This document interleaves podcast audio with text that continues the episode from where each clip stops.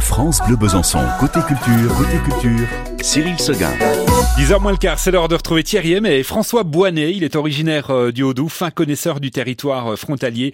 Très escarpé entre France et Suisse, on parle toute la semaine encore de ces sentiers de la contrebande, avec quelques précisions, hein, Thierry et François, concernant les, motifs de ce trafic frontalier qu'est la contrebande. Le roi euh, taxe les, les francs-comtois, c'est l'idée. Hein. La contrebande, elle a commencé, alors faut bien imaginer que la vie commence dans cette vallée ici, côté français, côté suisse, et que la séparation entre la France et la Suisse, elle n'est pas là.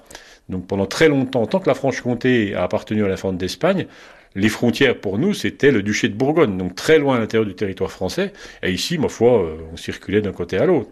Et quand le roi de France euh, gagne, enfin récupère la Franche-Comté après la guerre de Dix ans, met en place la frontière et puis oblige les Francs-Comtois à payer systématiquement tout ce qu'ils achètent euh, au prix de la France, avec les taxes du roi de France dessus, bah, les gens continuent d'aller de l'autre côté, chercher gentiment ce qui est moins cher et ce qui est plus à leur portée.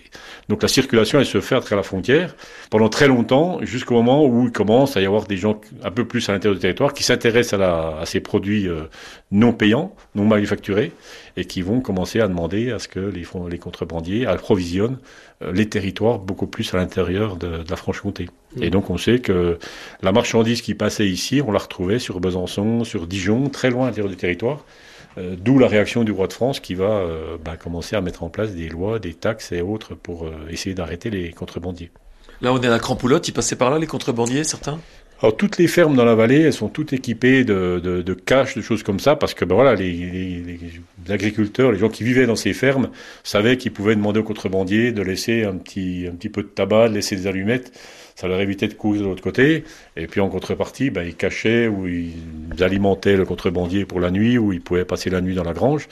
On sait par exemple que les allumettes qui passaient en contrebande, ces allumettes suisses étaient faites avec du soufre, donc elles marchaient beaucoup mieux que les allumettes françaises. En plus, les Suisses économes, ils avaient mis du soufre des deux côtés de l'allumette. Mais ces allumettes qu'on frotte sur le pantalon, elles prennent feu. Donc on voit dans les écrits que l'agriculteur dit aux contrebandiers laissez vos allumettes à la cuisine puis allez dormir dans la grange parce qu'il savait qu'au moindre frottement ben, tout s'embrasait. Donc il devait laisser les allumettes. bien preuve que ces allumettes passaient en contrebande dans ces fermes et étaient cachées ici euh, au nez à la barbe des, service officiel. Une époque où tout était moins cher en Suisse, on peut le dire comme ça? Tout était moins cher parce que pas taxé. Le roi de France, euh, Louis XIV, Louis XV sont des rois guerriers qui vont avoir besoin de beaucoup d'argent pour leur guerre, pour les bateaux, pour euh, toutes sortes de choses qu'ils ont mis en place et pour les beaux palais qu'ils ont fait à Paris. Et donc, ben, ils vont taxer tout ce qui, tout ce qu'ils peuvent euh, et tout ce qui est utilitaire aux gens dans la vie commune. Donc le tabac, les dentelles, la poudre, poudre noire pour les fusils, les allumettes, tout sort des manufactures. La fameuse manufacture, la CEITA, date de cette époque-là. Et tout ce qui sortait de ces manufactures était taxé et le roi de France tapait dans la caisse. Quoi. Parce qu'il y a eu de la contrebande de toutes sortes de produits. Hein. Exact. Il y a beaucoup de produits qui passaient euh, la frontière discrètement. Et les Suisses n'étaient pas dupes puisque les magasins vont s'approcher de plus en plus, plus en plus près de la frontière, à la limite de la frontière, pour que les contrebandiers n'aient pas trop de distance à faire. Merci François Boinet. Alors pour pas trop faire de distance, il y avait notamment le fameux raccourci des échelles de la mort mythiques en Franche-Comté.